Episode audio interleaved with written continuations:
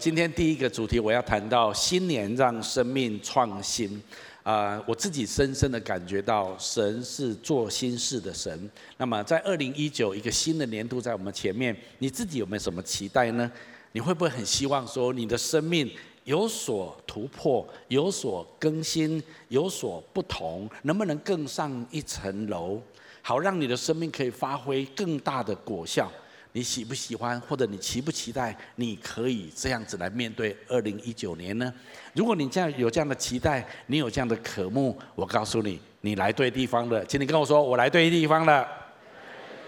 我要用一整个系列来谈一谈，我们怎么样面对创新二零一九。讲到更新或者讲到创新，我想你跟我同意一件事情，就是说，如果我们要有所创新、有所更新，那么意味着我们必须有所不同。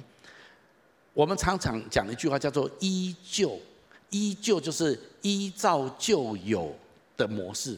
如果我们凡事都是依旧的时候，其实我们很难创新，我们很难更新。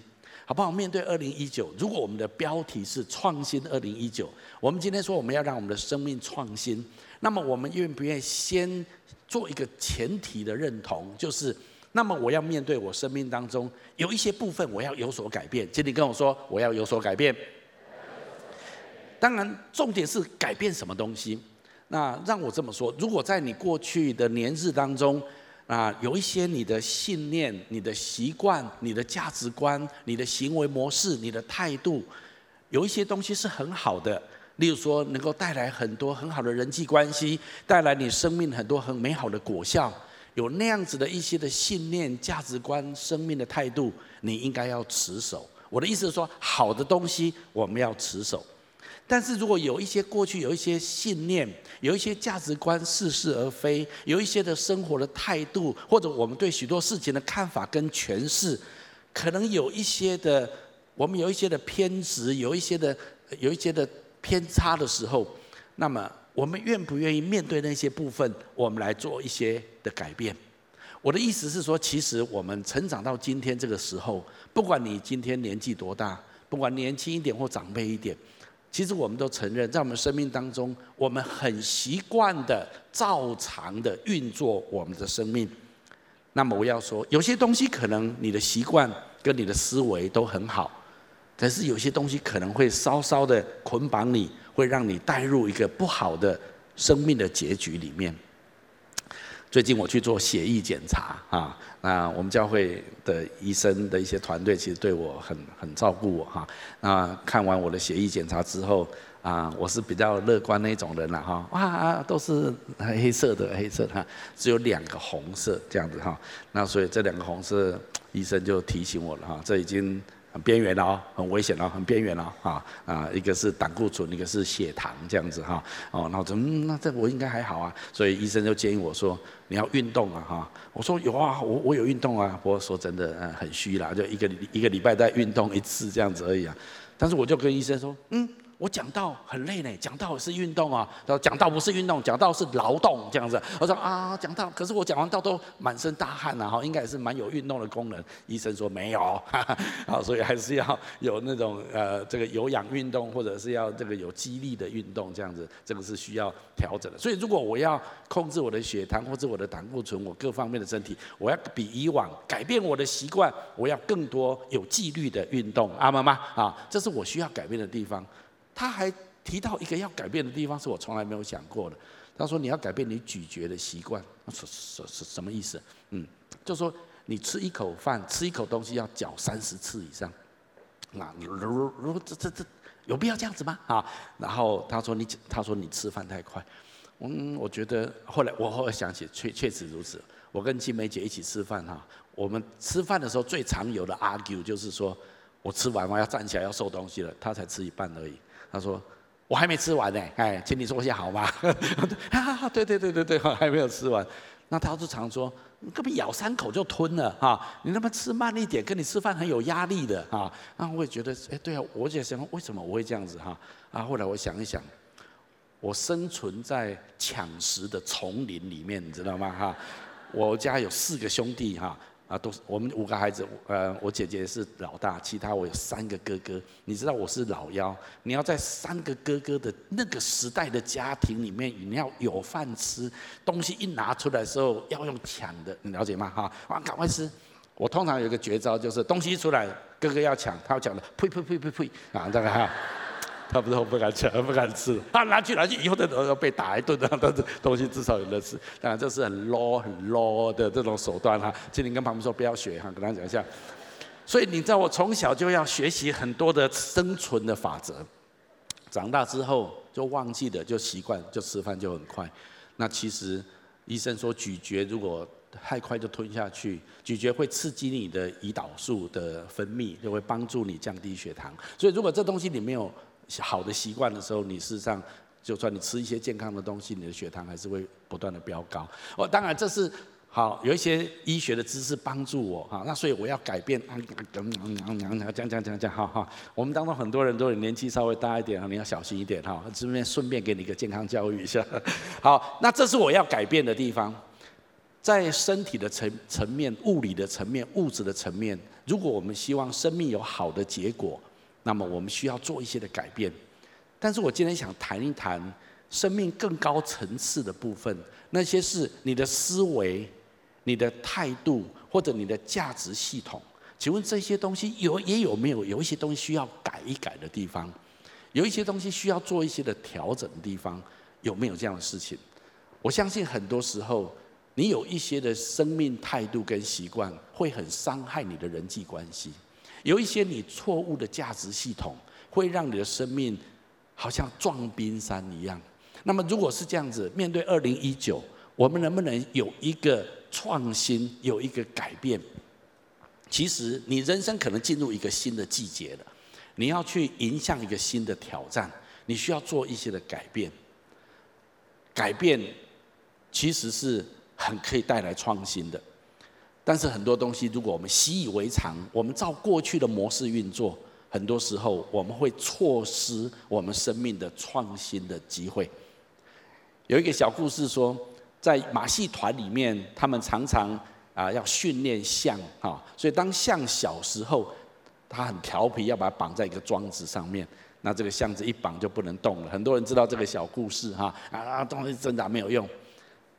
但是有一天，当这只象已经很大的时候，它只要被主人一绑到这个桩子，它就不动了。其实，事实上，这只象只要脚稍微碰一下这个桩子，轻而易举就被它拔起来了。但是，因为它从小的经验就是，只要主人把这个桩子一钉上去，绳子一绑起来，它怎么挣扎都没有用，所以最后它就决定不用挣扎了啊。所以。他就站在那地方乖乖的啊，所以主人也觉得这样子很轻省，就可以把一只象绑住了哈。所以大象的木桩会困住它，是他过去的经验困住它。请问你生命中有没有木桩呢？可能我们或多或少都有。那么你愿不愿意改变吗？你愿不愿意去找到你生命当中？有一些的木桩，其实你已经不一样。我要告诉你，你最大的木桩是你的思维。今天，如果你知道你已经在基督耶稣里，你已经有多大的 power 在你的里面的时候，其实你的生命会很勇敢的大放异彩。那么，我今天要来谈一谈，我们要改变哪些东西？我的重点是哪些东西？是好的，我们应该持守。可是有些东西，也许我们应该愿意做有所改变，改变才能带来创新。做新事这件事情是神每个时代都在做的。今天我们读的主题经文，以赛亚书说：“看呐，我要做一件新事，就是要在旷野开道路，在沙漠开江河。旷野是没有什么人住的地方，当然就没有道路。但是神说，我要在那地方开道路。沙漠是没有水的地方。”神说：“我不仅要滋润沙漠，我要让沙漠开江河。这些都是非常反差的事情。那在你的生命当中，有没有一些领域像旷野一样没有经营，像沙漠一样没有水的滋润？神说：就在那些的领域，我要让你看见我做新事。如果你有机会读以赛亚书，以赛亚书常常提到神做新事，神做新事。”那么我要从以赛亚书今天所读的这一章的前一章，特别提到神做新事是有一个法则的。我要请你先来读这段圣经，然后我要从这段圣经来归纳出三个非常重要上帝做新事的法则。我们先来读一下这处圣经节好吗？在以赛亚书第四十二章这一段话，来，我耶和华凭公义招你。保守你，使你做众民的中保，做外邦人的光，开瞎子的眼，领被囚的出牢狱，领做黑暗的出监牢。我是耶和华，这是我的名，我必不将我的荣耀归给假神，也不把我的称赞归给雕刻的偶像。看哪，先前的事已经成就。我就说给你们听，我要从这段圣经里面，依据这段圣经，我要归纳出上帝做心事很重要的三个法则。我认为第一个法则，如果神要在你的生命当中做心事的话，第一个法则就是你愿意接受神的呼召，成为众人的祝福。我要请你先把这段圣经节，我们再读一次好吗？这一段来，我耶和华凭公义招你，必裁拂你的手。保守你，使你做众民的中保，做外邦人的光，开瞎子的眼，领被囚的出牢狱，领做黑暗的出监牢。请你把招你圈起来，把众民的中保圈起来。按照这段圣经告诉我们，神如果要在你在我的生命当中做新事，那么你要先知道你生命存在的目的。你知道吗？从圣经来看，你生命存在的目的不是为你自己而活，也不单单只是为你自己的家庭而活。你存在的目的是为了要回应上帝的呼召，而且成为众人的祝福。也就是我今天给你的标题。如果你愿意接受神的呼召，成为众人的祝福，那么二零一九，神将在你的生命当中做新事。当我们谈到我们思维的改变或者价值的改变的时候，我特别要谈到本质这件事情。请问你知道你存在的本质是什么吗？我的意思是说，你知道你生命活着真正的目的是什么吗？如果你不仔细的思考这件事情，你会沿袭你的父母亲，或者你的长辈，或者你成长的环境当中，许多人他们对生命的目的、生命的意义、他们的价值观、他们的生命的看法，那么大部分的人就是我要赚多一点钱啊。我要改善我的生命生活品质啊，或者我要完成我个人的人生的梦想跟目标啊，我要在我的专业的领域里面进到一个更有影响力的地方啊，我要赚更多的钱，让我的孩子们过更好的生活啊，我应该要从这个小房子变成一个大一点的房子，大一点的房子变成比较好一点的宅哈，那好一点的宅又变成比较车子啊，车子一开始可能是什么什么塔之类的，最后叫什么什么 W 之类的哈，那这样子就是，那这就是我整个生。生命，我存在要努力的目标啊！我要再次说，如果你没有意图仔细的想一想，你会潜意识的承继继承你的父母亲或者整个时代对一个人存在的目的跟努力的方向。但是我今天如果问你一个问题，那么如果从圣经上来看，你存在的本质，你存在的目的是什么？圣经告诉我们，你存在的目的是为了回应上帝给你的呼召，成为众人的祝福。这就是我的答案。你知道本质论很重要，你了解吗？你你抓对本质，你才能够有效的运作那件事情。我我这个是从我建筑系学的。说真的，我很感谢东海建筑系，这里没有置入行销任何的意见，没有，只是说我在描述我的过程哈。我记得我大一刚上建筑系的时候。我们的基本设计课程，老师就出了一个题目，他老师就跟我们说：“你做任何设计，我要给你们一个设计案、设计一个一个作业这样子。”我说：“好，来来来来，摩拳擦掌，我要开始设计房子了。”老师说：“你们要设计房子，时间还早嘞，你们现在没有资格设计房子。”然后老师就跟我们说：“任何东西你要做设计的时候，你要问这件事情的本质是什么？他说，如果你要做一个很有设计感、创意的设计，你必须先抓住这件事情的本质，你才能够跳脱传统，然后展现这件事情的创意。然后老师就给我们两个题目，来，每一个人现在都发发纸，然后发笔，跟我们说，你现在就设计设计一只眼镜，还有设计一只手表。老师就这样发下来，那我们每个人就这样画画画。老师一个一个到学，我们以前那个真的是那个老师很认真啊，就到每一个学生旁边去看他所画的一个一个人。我不知道他跟别的同学讲什么，因为我们的一一间一间的隔开。当老师来到我的隔间的时候。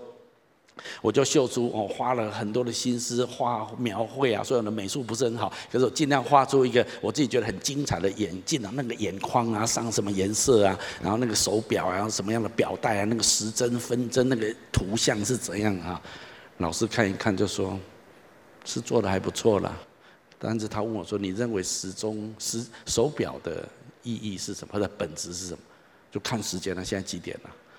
神神说：“那不是，那个老师说，那要看一个时间，有需要这么复杂吗？需要这么多颜色吗？那个分针跟时针需要扭曲来扭曲去到这种地步吗？”他就跟我说：“有人看时间，就是他就跟我说，有人做一种手表是直接写阿拉伯数字几点几分，有没有？那时候很少有，你知道吗？现在很多就是零一一零，就是一点十分这样子。你看过这个吗？”我说：“啊，有啊，但是很少，我那时候很少见。”请问这样子算不算手表？说嗯，对呀、啊。然后你的你的眼镜，我我眼镜我眼眶啊，什么颜色啊？这样扭来扭去这样子哈。那老师就说：你看过隐形眼镜吗？啊，隐形眼镜，隐形眼镜，他干嘛用眼镜？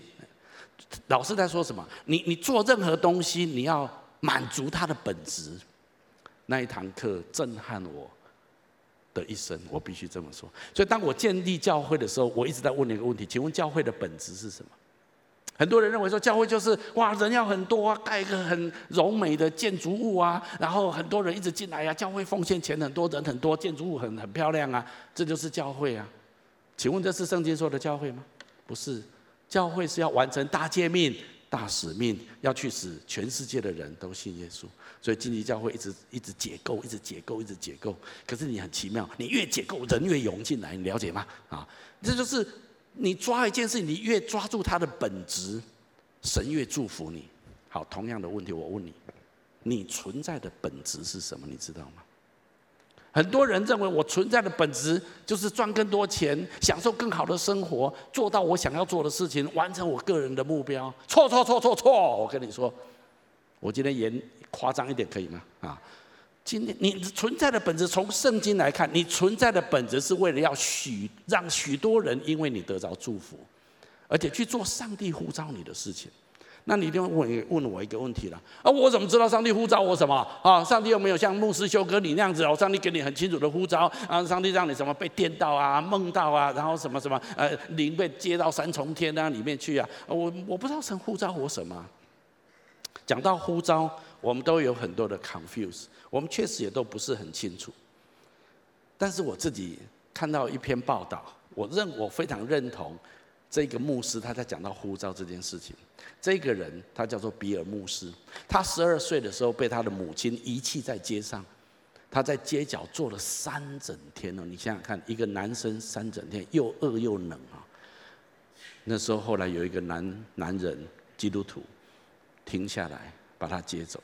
这位男士不仅提供热食给他，还有为他付了一笔小小的费用，让他去参加儿童主日学的营会。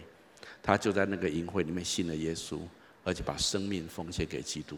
从此展开了一段他与神同行的奇妙旅程。他今年七十一岁，所以这是六十年前发生的事情。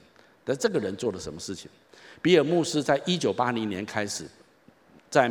纽约的布鲁克林区建立一个大都会国际儿童施工。那你知道，如果你了解美国纽约的布鲁克林区，那是一个比较呃混乱的一个区域哈。他那那种呃，我大概在二十年前就知道这个牧师他所做的许多事情。他每一个礼拜大概有上百辆的巴士，他都租校车，把那一些贫民窟的孩童，那些比较弱势家庭的孩童，只要他愿意。就上他的巴士，再到他的教会。他的教会不是成人的教会，他的教会叫做儿童教会。他的教会一次聚会就四五千人啊，全部都是小孩子。他教会的大人都是来当义工的，来照顾小孩的。他就在那地方建立一个全世界最大的儿童教会，那是二十年前我所知道。今天这个事工，他已经超每一个礼拜超越十五万人的呃孩子，在他的团队里面，就是他包括在世界各地都有复制他在纽约所做的事情，他帮助非常多非常多的孩子。其实我昨天跟我们教会的青少年的孩子们说。你在台湾长大，你真的是很幸福。这个世界有多少的孩童是在垃圾堆当中长大的啊？那其实这些是这个世界的一个处境。好，那所以这个牧师呢，他就在这个领域里面就做得非常非常的成功，很有名。甚至美国总统不知道是卡特还是克林顿，我现在有点忘了哈，特别邀请他成为在美国白宫的儿童福利这个部分的一个很重要的国策顾问啊，所以他非常有名。有一次呢，就有一个电视台访问他，他就问他说：“比尔牧师，请问一下，神是怎么样把你呼召来纽约的？”就问他这个问题。比尔牧师听一听说：“嗯。”他说：“神没有呼召我来纽约。”哦，这个主持人吓一跳。主持人也许觉得他听不太清楚，他再问一次。我的意思说，神怎么样呼召你进入这个大都会国际事工儿童事工的？是神怎么呼召你？比尔牧师想一想说，神没有呼召我做这件事情。这这这，你知道有时候访问这样子访问起来是很错愕，你知道吗？后来比尔牧师他知道这个主持人他想要了解的事情，很多人对呼召有一种觉得好像有一种特殊的神秘经验。有一种特殊的与神相遇的这种经验，才能够叫做呼召。后来比尔牧师他说，其实真正的呼召并不是这样子。他怎么解释这件事情？比尔牧师他说，什么是呼召？他说，我的回答很简单，对我来说，那一些你所看见的需要，就是呼召。比尔牧师说：“当你看到有一个需要，你今天可以去满足他，那就是神当下今天对你的呼召。所以基督徒需要知道，神对你打开呼召的大门，通常都是在很微小的状况之下，不需要等什么伟大的超自然经验，或是是一种很特殊的时刻。当你看见一种人的需要，或者你在处境上的一种需要。”那么你愿意去满足这个需要，回应这个需要，那就是一份你的呼召。我把比尔牧师的说法融合我自己的了解，我来做一个诠释。什么是神的呼召？神的呼召就是当你看到某一种需要，而这需要会触动你的心弦的时候，这时候神呼召了你了。如果你愿意不看自己的条件跟状况，只是单纯的跟神说：“主啊，我愿意去回应你让我看见的那一个需要”，你就踏上了蒙召之路了。而开始，你的人生所发生的大大小小的事情，都会开始的自动排列组合的整合，成为你的资源跟帮助，让你去完成那一件你所看见的需要。我用我用这样的方式来诠释呼召，这也是比尔牧师他的看法，我非常的阿门。我的意思是说，我今天站在这地方做金旗教会的主任牧师，上个礼拜我们才描述我们二十四年来神在我们当中许多奇妙的作为。如果你问我说神怎么呼召你成为金旗教会的主任牧师，我也会说不上来呼召，呼召。我我很我很难去找到 哪一天。我做了一个很奇怪的梦，或者我被电到，或者神报的灵提到三层天，或者是我我我我遇见天使向我显现，我都没有这种经验呢。我好希望有，我没有。我也要主啊，嗯，修一下你自己，修修一下啊，没有，都没有。只是我觉得我里面 一直看到一些的需要。我从学生时期不知道为什么，我就是看到。台湾从马街马雅各传福音到台湾一百多年了，可台湾还有那么多人没有信耶稣，中国还有那么多人没有认识主，亚洲还有那么多人没有认识神。主啊，我好希望台湾的人，更多的人能认识上帝的爱，知道神拯救他们，能够跟上帝有美好的关系。他们的人生不是只有眼光，只有一百年、八十年，这一今生而已。他们有一个永恒的眼光。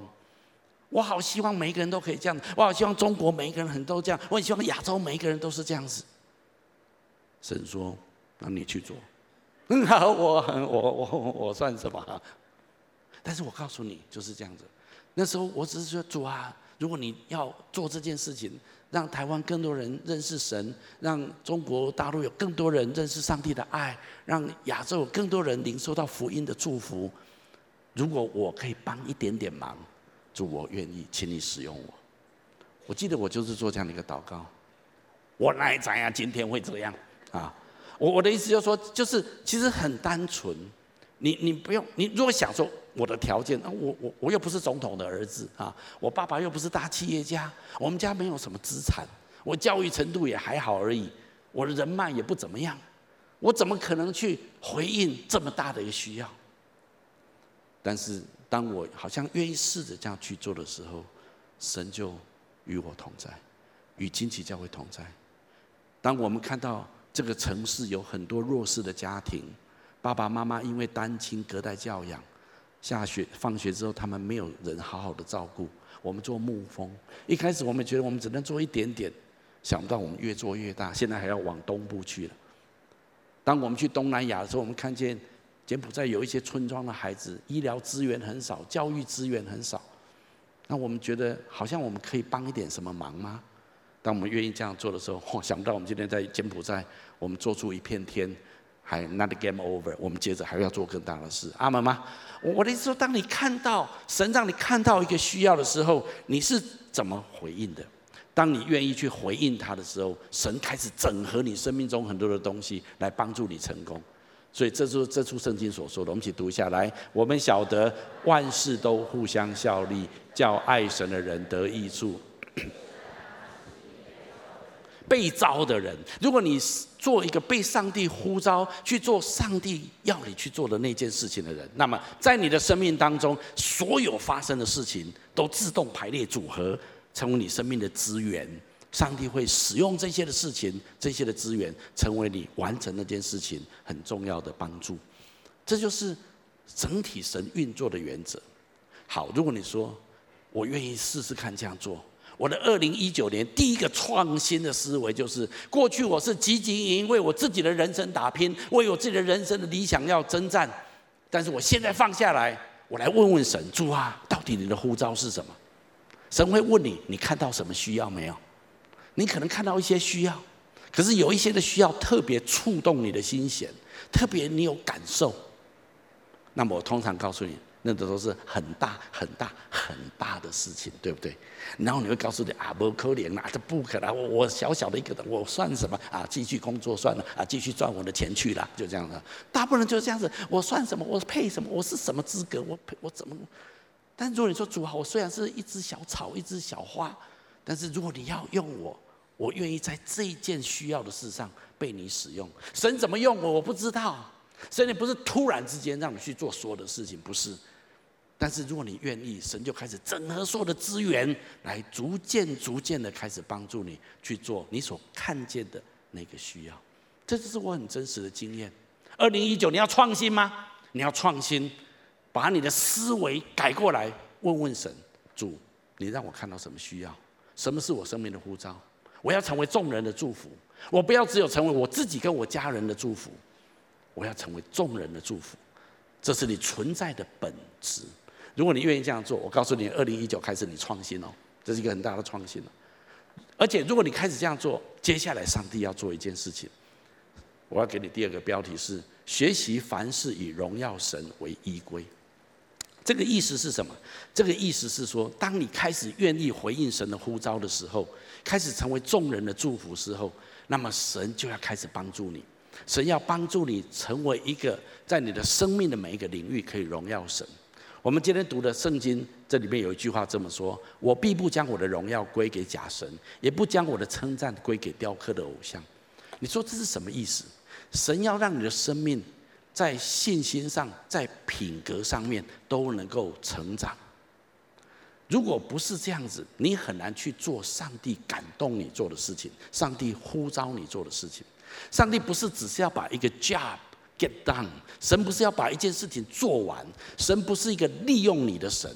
神不是一个用完就抛弃的神，不，神在要你去完成一件事情的过程当中，对神来讲，那件事情固然很重要，但是你这个人对他来讲更加重要，因为神要你完成这个事情的过程当中，神要你的生命长大成熟，更有爱心，更有耐心，你的生命的格局被扩张，你的道德品格被建立，你对神更认识，更有信心。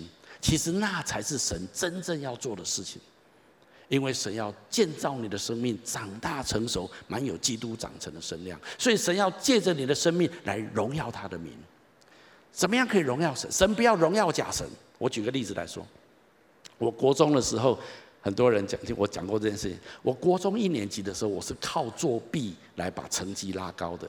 所以我在国一的时候，我的成绩总是第一名、第二名、第三名，不然就三名、第二名、第一名啊。那我跟我作弊合伙的那一个人，我们都是揽夸前三前三名啊。所以我们每次都很嗨啊，give me five 啊这样子啊，每次。但是到了我说到了国二，我就不干了，因为我国二信耶稣了，我总觉得怪怪的，那里面怪怪的哈。所以我就说我我不要做哦，他很恨我，他恨我，国中时期都很恨我啊。但是我就不做了。但是请问我国一的时候。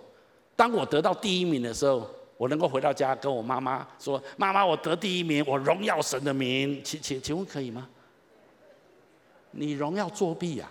你表示作弊有效啊？啊，就是你你不是荣你荣耀一个假神，你荣耀一个错误的价值。神说：“我不要把我的荣耀归给假神，归给那些错误的对象。”神说：“我要把荣耀归给我我自己。”所以如果我这样子是没有办法荣耀神的。但是我国二之后，我不作弊了，我成绩一落千丈，真的是一落千丈啊，这样落下来。但是我就开始认真读书，我真的开始很用心的。那慢慢慢慢，我成绩就上来。所以到我国三的时候，我大概回到前十名。有一天，如果拿着第九名的成绩单回妈妈回家跟妈妈，我现在考到第九名、第八名了。我说我可以荣耀神，可不可以荣耀神？可以。那时候是个，因为你是靠着神的帮助，你自己。诚实的作答所达到的成绩，我在讲什么？在我们生命当中每一个领域里面，你不是说我赚很多钱，我荣耀神的名？请问你钱是怎么赚的？你你知道这是很重要的事情哦。你知道很多人卖咖啡是？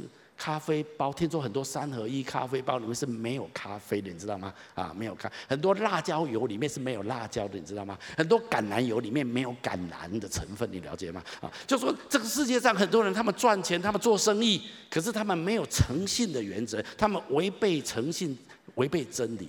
你知道你不可以这样子，你了解吗？如果你今天要去做上帝要你做的事情，回应上帝的呼召，神第一件事情要开始整理你的生命。过去你可能讲话见人说人话，见鬼说鬼话，那没有鬼啦。当然有时候啊，就是啦啦啦啦啦，人家一对质，哎，你哪里敢讲啊？怎么这样子啊？啊，没有没有，我的意思不是这样，不是你你不能这样子，了解吗？哈，你就必须做一个很诚信的人，里外一致的人。你做许多事情，你必须要有信用，你必须要有道德。神，如果你开始要回应神呼召你的事情，成为众人的祝福，神一定会来帮助你。但是神帮助你的方法，就是开始修剪你的生命，使你长大成熟，越来越有信心，这样子你才可以承受上帝所要给你的产业。上帝做事情是很有规格的，上帝会来帮助你，你放心，他会与你同在，他会提醒你，他会来修剪你，他不会把你丢在那地方。但是你要愿意去面对那一些凡事荣耀神的事情。所以圣经上有一句话，我们一起来读一下。来，所以你们或吃或喝，无论做什么，都要为荣耀神而行。所以神要我们里里外外成为一个这样子的人，因为你的生命的成长，你荣耀神这件事情是一样是对重要的。对神来说，不是去把那个需要满足而已。神要你的生命可以荣耀他。我再次说，以色列出埃及。神有给他们一个很清楚的目标，要赢得迦南迦南美地。但是我们都知道，第一代的以色列人，他们没有信心，他们的品格不愿意被神雕塑，他们在那地方旷野行淫乱，他们在那地方抵挡上帝设立的领袖，他们彼此说谎，他们违背神的命令，所以那一个时代他们无法去承受神给他们的产业，神只好从他们的下一代，他们下一代一出生就在旷野，摩西已经教导他们很多的律法，上帝的教导给他们，那他们对神有信心，所以那一个年轻的下一个世代，他们带着品格跟信心去得迦南地为业。今天我要告诉所有的人，很多基督徒一开始也是充满意向、充满热情、充满负担，可是为什么走不下去？因为他不愿意面对他生命当中愿意需要被神修剪跟成长的地方。那如果你愿意，神一定帮助你，神会一路的陪伴你。我再次说，就像我上个礼拜说的，二十四年来，荆棘教会成长最多的不是荆棘教会，是这一个人。你问我老婆就知道。阿妈吗？啊，当然不是说我很厉害，我都完美。没没没，你不要这个意思。我还有很多缺点，我还有很多要成长的。我只是说，如果我无法成长，我不愿面对我生命当中许多的软弱、被神修剪的地方，我怎么可以去承载神要给我的产业呢？其实，神要每一个世代他的儿女都可以成为荣耀神的儿女。所以这一处圣经节，我们一起读一下好吗？来，但愿他在教会当中，并在基督耶稣里得着荣耀，直到世世代代，永永远远。就在这个 generation，很多人说啊，这句话是讲到耶稣再来的时候，人类历史结束的时候啊，神终于得着荣耀。我不相信，我觉得这处圣经是在讲到，直到每一个时代，every generation，每一个时代的上帝的儿女的教会都要荣耀神的名。所以今天一样，在我们的时代里面，神呼召你，呼召荆棘教会，呼召每一个上帝的儿女来荣耀他的名。在你生命中的每一个细琐的小事情上面，你要成为一个诚实、按着真理而行，然后在神面前做一个光明之子。我再次说，你不，你不需要完美。我们没有一个人完美的才可以去做神要我们做的事情。不，神实在，神同时在做。神同时在邀请我们参与他伟大的事工的过程当中，神同时在修剪、帮助我们的生命成长。这件事情是同时神在做的。而在这个过程当中，第三件事情非常重要，就是我们要选择相信，并且活出神的话语，还有他的应许。我为什么讲这件事情？因为刚刚我们读的圣经节的第三段这么说，我们一起读一下，来看呐，先前的事已经成就。现在我要将新事说明，这是未发之前。好，我要告诉各位，二零一九你希望创新吗？如果二零一九你需要创新，那么你要选择相信，并且活出神的话语跟应许。你说这为什么是创新？我不要说这是一个创新的思维。当你愿意选择神的应许的时候，就表示。你愿意不放下自己对事情的判断，那么我的意思就是，这就是创新了。好，我解释一下为这件事情，这个很重要哦，这很重要，请你给我三分钟，专注一点哈。很多人从小到大被教导，我现在要跟你讲的事情，跟你被教导的是违背的。我的意思是什么？不少人从小到大被教导，不要相信别人，一切要靠自己。还有，你手中所握有的金钱才是最真实的，其他都是假的。顶多你可以相信的只有家人，别人都不可以相信。啊，我我告诉你，很多你被灌输的，也许他们没有讲的这么直白，可是他们隐含之间灌输你一种价值信念跟想法，就是说，别人都没有用，你要靠你自己，人生一切靠自己打拼，钱最实际。其他都是假的，你不用举手，但是请问你，你有没有得到类似这样子的教导、跟信念、跟价值在你的里面？我告诉你哈，我从小在基督教家庭长大，我从小就在教会长大，但是不知道为什么我里面抵挡这种想法，抵挡得很辛苦，你知道吗？啊，说嗯嗯嗯嗯，钱很重要，嗯，主你的话更重要，可是不知道那钱很重要就涌上来，你了解吗？一切要靠自己，你自己死了，你自己不不努力，一切都免谈，一切都是你你你你，所以压力很大，责任很重。我我我我，神说相信我吧，可是相信你很虚呢，很虚呢啊，这种很空泛的，很很很渺茫，很渺茫呢。你知道吗？这种东西，连我从小在教会长大，一路没有离开教会，在我里面都多么征战啊！更何况你，可能是半路才杀进教会的啊！我要讲什么？这是一种我们整体的人类的文化。这是从亚当夏娃，撒旦跟亚当夏娃说：“你们不需要靠神，你们靠你自己吃的这个果子，你们就可以像神一样，用你自己的方法像神，不要靠神，靠你自己。”你知道，这就是我们被诱惑跟试探罪的本质。今天任何一个成年人活在这个世界上，我们跟他说：“哎，你不要靠自己，你要靠神。”你讲天方夜谭的话，是不是？你讲成天方夜谭。其实我在这里说，不是说我们都不要靠自己，其实我们还是有责任。其实你干嘛说你有责任？我们当然有我们自己当尽的许多的责任。我只是要说，你活着，你不能够靠你自己的力量活着。你不能够靠看得见的物质的东西而活着，你要学习一件事情，靠神而活着。我的意思说，这是一个很难的事情，但是这是创新的思维，因为你要学习放下自己的判断，放下自己的价值，放下自己的信念，相信神的话，这是很挑战的。这些的信念的影响会使人无法信任神跟他的话语。这个是弥漫在我们的文化当中，那你说这个这个该怎么办呢？所以这就是我们需要学习。我们常常有意无意之间，照着这样子的思维跟信念运作我们的人生，一切都要靠自己，前最实际，看得到摸得到的才是真的，那看不到摸不到的都是假的。我最多只多能够靠我的家人，靠我的兄弟姐妹，靠我的父母亲，朋友都不可靠。其他的都不可信，很多时间无形之间，我们都有这样的信念。我要说，如果二零一九你要让神做新事在我们生命当中，你我愿不愿意试着改变这种信念跟思维，也就是选择相信神的应许，而不是相信自己的判断，很危险哦，很没有安全感哦。我跟你说哈，但是这就是一种创新。我告诉你，那么多年来，你只相信你自己。今天有比较好吗？也许有些地方很好，可是有些地方很破碎、很痛苦。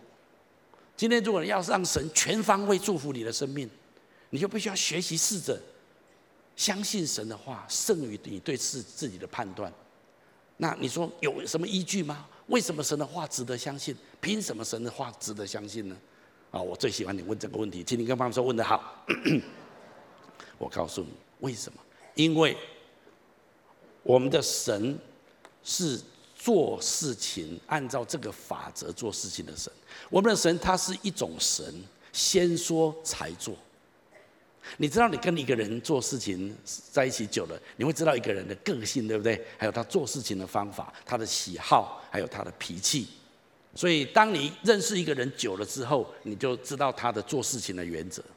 我们的神。不是渺茫宇宙当中的一种原力，没有位格。不是，我们的神是一个 personality，我们的神是一个有位格的神。换句话说，我们的神有他的脾气，有他的个性，有他的喜好，有他做事情的原则。你要了他，那请问我们神做事情的原则是什么？我告诉，我们神做事情的原则，其中有一个非常重要的原则，就是他都是说才做。他没有说就没有做。我们来读一下这段话好吗？来，主耶和华若不将奥秘指示他的仆人众先知，就怎样？就怎样？你说这个神很奇怪呢？哎，他做任何事情他先先讲啊。那为什么他要这样子？因为他要证明他是神。没有一个神可以事情还没有发生之前他就先说，而且事情一定会完成。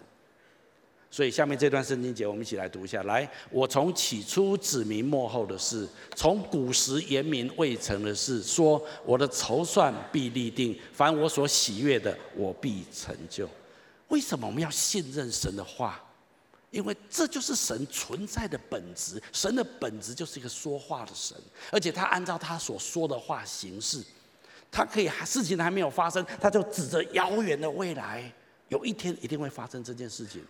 以色列的复国就是最显明的例子。我说过，以色列亡国两千五百年，在第二次世界大战一之后，一九四五年，他才重新恢复这个国家。可是旧约的先知早就发预言，有一天神要从世界各地召聚他的百姓，回到耶路撒冷，重新复兴他的国家。哪有一个事情一两千五百年之后还会发生？还会发生？因为神说了。我我要讲的重点就是，我们的神是一个按照他说话来行事的神，这是他的行事风格。好，所以如果这样子，为什么神的话可信？因为他所说的，他一定照他所说的做到。那说这有这有什么影响？哦，这影响可大了。所以神的应许跟话语就很重要哦。你说那神说过什么话？我讲几句话让你批判一下，让你观呃呃了解一下。请问圣经神有没有说？我们一起读一下来。我来了是要叫人得生命，并且得了更丰盛。阿门吗？这个时候耶稣说：“我来的是要叫人不仅得着永恒的生命，而且要得的更丰盛。”你如果信耶稣，你将我可以发预言，你将有一个更丰盛的生命，超过你现在的生命。你凭什么这样说？牧师，你这样说不是牧师说，是圣经神自己说的。如果你接受耶稣基督，你会得着永恒的生命，而且你的生命会越来越丰盛。这个丰盛不是讲钱，是讲在关系上、人生的意义上、存在的价值上，你会越发的丰盛。你里面会有永流的喜乐。这是，这不是我说的，是神说的，而且神会照他所说的做，阿门吗？这是重点。还有，还有，好像没有完，还有哈，来，我们一起读下来。这便叫亚伯拉罕的福，因基督耶稣可以临到外邦人，使我们因信得着所应许的圣灵。这句话在讲什么？这句话在讲说神怎么祝福亚伯拉罕。今天神也祝福那一些一切在基督耶稣里面的人。所以，如果你信了耶稣，在你里面就带着亚伯拉罕的福。你说亚伯拉罕是谁啊？哟，白目哦！亚伯拉罕，你去读啦哈！亚伯拉罕，神是怎么的祝福他，与他同在？别人旁边人都知道，我你闻的时候，这是亚伯拉罕不一样啊！这奇怪了，好事都临到他身上，显然有神与他同在。你知道你是一种人，当你有基督耶稣在你生命当中的时候，神说，我在这神说，不是修哥说，不是牧师说，神说会有一个亚伯拉罕的福放在你的生命当中。神一定照他所说的做，就是这样子。还有什么呢？哦，我讲讲不完，那再来一个。来，神能照着运行在我们心里的大力，充充足足的成就一切，超过我们所求所。你知道你里面运行的一股强大的力量吗？我可以说你里面有一个核子弹，你了解吗？你可以把地球炸掉，当然不要了。那个炸是指好的，就带来祝福。你可以带给全球祝福。说我凭什么只有一个人？我七十几亿分之一，我我是哪根葱哪根蒜的？但是从物质面，从世人的看法来看，从神的眼光来看，你里面有神的同在。请你跟旁边说，你里面有神的同在。神说，运行在我们心里面的力量，是像耶稣基督从死里复活的力量是一样的力量，因为圣灵运行在你里面。这是修哥说、牧师说的吗？吗？不是，这是神说的。神必照他所说的话做。那问题来了，哎，牧师，我也认识很多基督徒啊，没有啊，这些都没有啊，看起来没有啊。那关键就是你相不相信呢？你知道一个种子如果放在这地方放十年，请你跟旁边说还是一颗种子。如果这个种子放在一个沃土里面，一片森林，你同意吗？关键不是种子，关键是你你的心田，你相不相信？如果你不相信啊，现在公共了啊，你家的事情啊，你高兴就好，随便你说，我过我的日子，神不会强迫任何人。神不会不用雷电把你逼死，可恶！不相信，哔哔哔，让你死掉。神不会这样子。神说啊，没关系，尊重你，等到有一天你相信了再回来就好。神也不会强迫你。可是那些信的人，那些知道神运作宇宙法则的人，他们的生命就爆炸。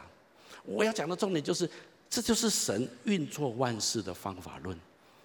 神先说，而且他一定照他所说的做。如果你希望二零一九年，你的生命创新，那么我挑战你一件事情：相信神的话胜于相信你自己的判断。我不是说你的知识、尝试是都错的，不，但是你要用神的话来检视。当神的话跟你的想法违背的时候，放弃你自己的想法，试着相信神的话，那你就创新了。我跟你讲，你就爆炸了，就是这样子而已。所以其实今天很简单，还有很多，我有点点点是这样。今天跟朋友说有八千多个应许，跟他讲一下。我讲三个，让你捂一下，这样就好了哈。其实神给我们圣经说，神在基督耶稣里面给我们应许是都是是的，都是阿门的。所以为什么你要上培育课程？今天干嘛说要上一万一兔一三？跟他讲一下。还没跑完呢，要跑哈。然后跑完之后还有那个网络课程，巴拉巴拉一大堆的哈。新奇教会帮助你成功。哎，我是很认真的在帮助你，你知道吗？在成全你，希望你能够回应上帝给你的呼召，成为众人的祝福，是帮助你成为一个可以荣耀神的人，帮助你可以信任神的话。所以最后，我们再一起读一下这三个标题：来，愿意接受神的呼召，成为众人的祝福；还有学习，凡事以荣耀神为依归。选择相信并活出神的话语及应许。我不是说你要做的完美，请你不要误会，我还不完美，我也还在学习。但是这个方向是我们的目标。当我们愿意往这个方向去的时候，你二零一九，我相信你将拥有一个创新的一年。我们一起来祷告。阿爸父神，我奉你的名祝福每一位亲爱的儿女们、弟兄姐妹、来宾朋友。主帮助我们宣告二零一九，我们要有一个全新的一年，让我们的生命可以成为众人的祝福。我要请大家继续把眼睛闭着，在我预备这篇信息的时候，我灵里面有一些感动，我特别要用一些话来鼓励我们当中一些人。第一种人，神说：“你已经不是小象，你是大象，因为在你里面有神的灵的同在。”有基督丰盛的应许，神今天呼召你，要来为他成就大事，来祝福众人，而不仅仅是为追求自己的目标来打拼人生。我觉得圣灵今天鼓励你，当你愿意放下自己，再次的谦卑来寻求神在你生命中的呼召的时候，神说：寻找的必寻见，叩门的必给他开门。神要看的是一颗你那愿意的心。如果你愿意，神必逐渐的向你显明他对你的呼召，他要让你的人生发挥你无法想象的影响力跟果效。在我预备这件事情的时候，我特别想到，我觉得圣灵提醒我，就是在我们当中一些长辈，有一些人你已经年纪退休，年纪快要退休，或者你已经退休的人，你不要觉得人生已经快要结束，你人生该做的都做完了。让我跟你宣告，不，你的人生才要真的开始。神在你生命中的呼召，才要有一个新的突破跟开始。所以我要鼓励你，认真的问神：神啊，你要我做什么？还有在小事上开始忠心，神要使用你成为众人的祝福。第二种人，我们当中有人，你已经一直的在回应神的呼召，你并没有为自己活，你也一路的都在跟随神。你也是按照神放在你心中的感动来祝福许多的人，只是你觉得好像常常活在一种没有果效的挫折感里面。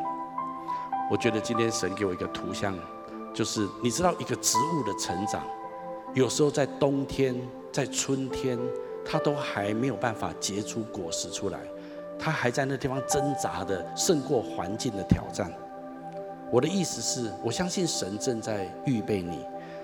当你愿意试着在小事上面来学习成为一个忠心的管家，当你遇到一些挫折的时候，你愿意坚持用神的心意来回应这个挫折，那么神就预备你。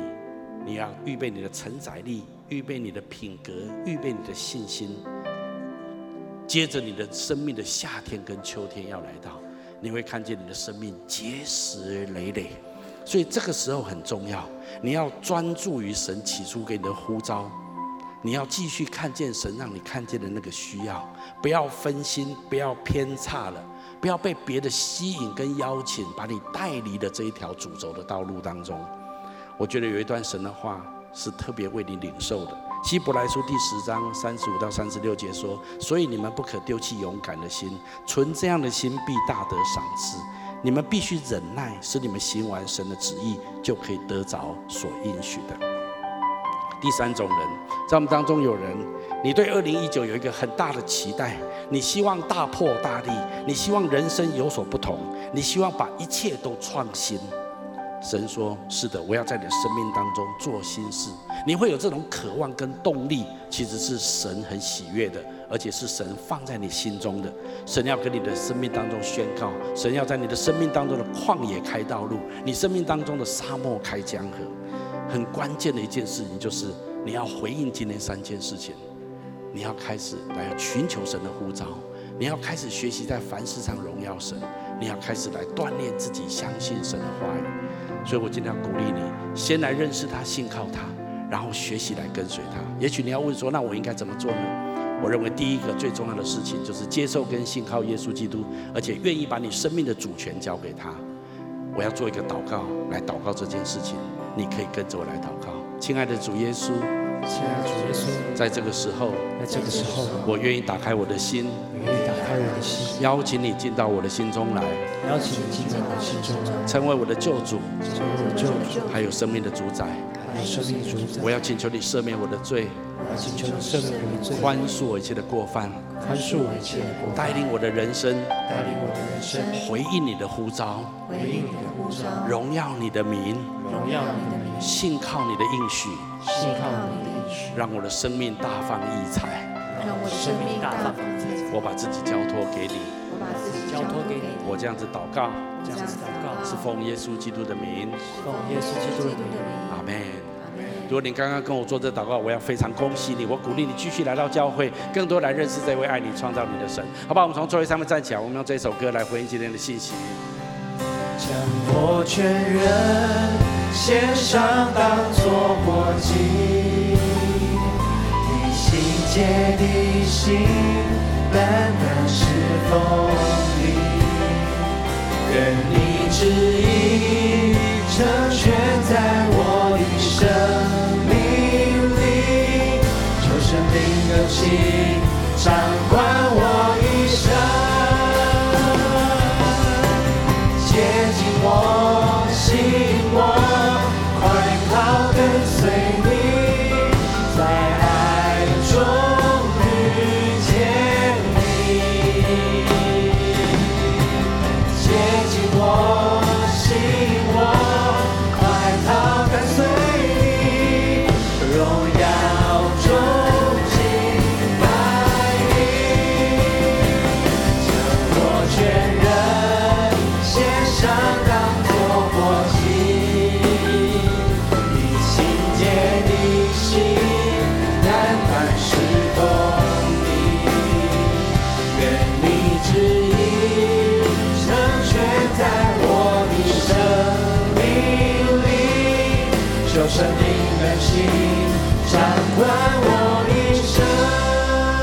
亲爱的阿爸父神，我奉你的名祝福每一位亲爱的来宾、朋友、弟兄姐妹。我宣告，二零一九将是全然创新更新的一年，让我们的生命大放异彩，荣耀你的名。祷告宣告，奉耶稣基督的圣名，阿妹。我们把掌声归给神。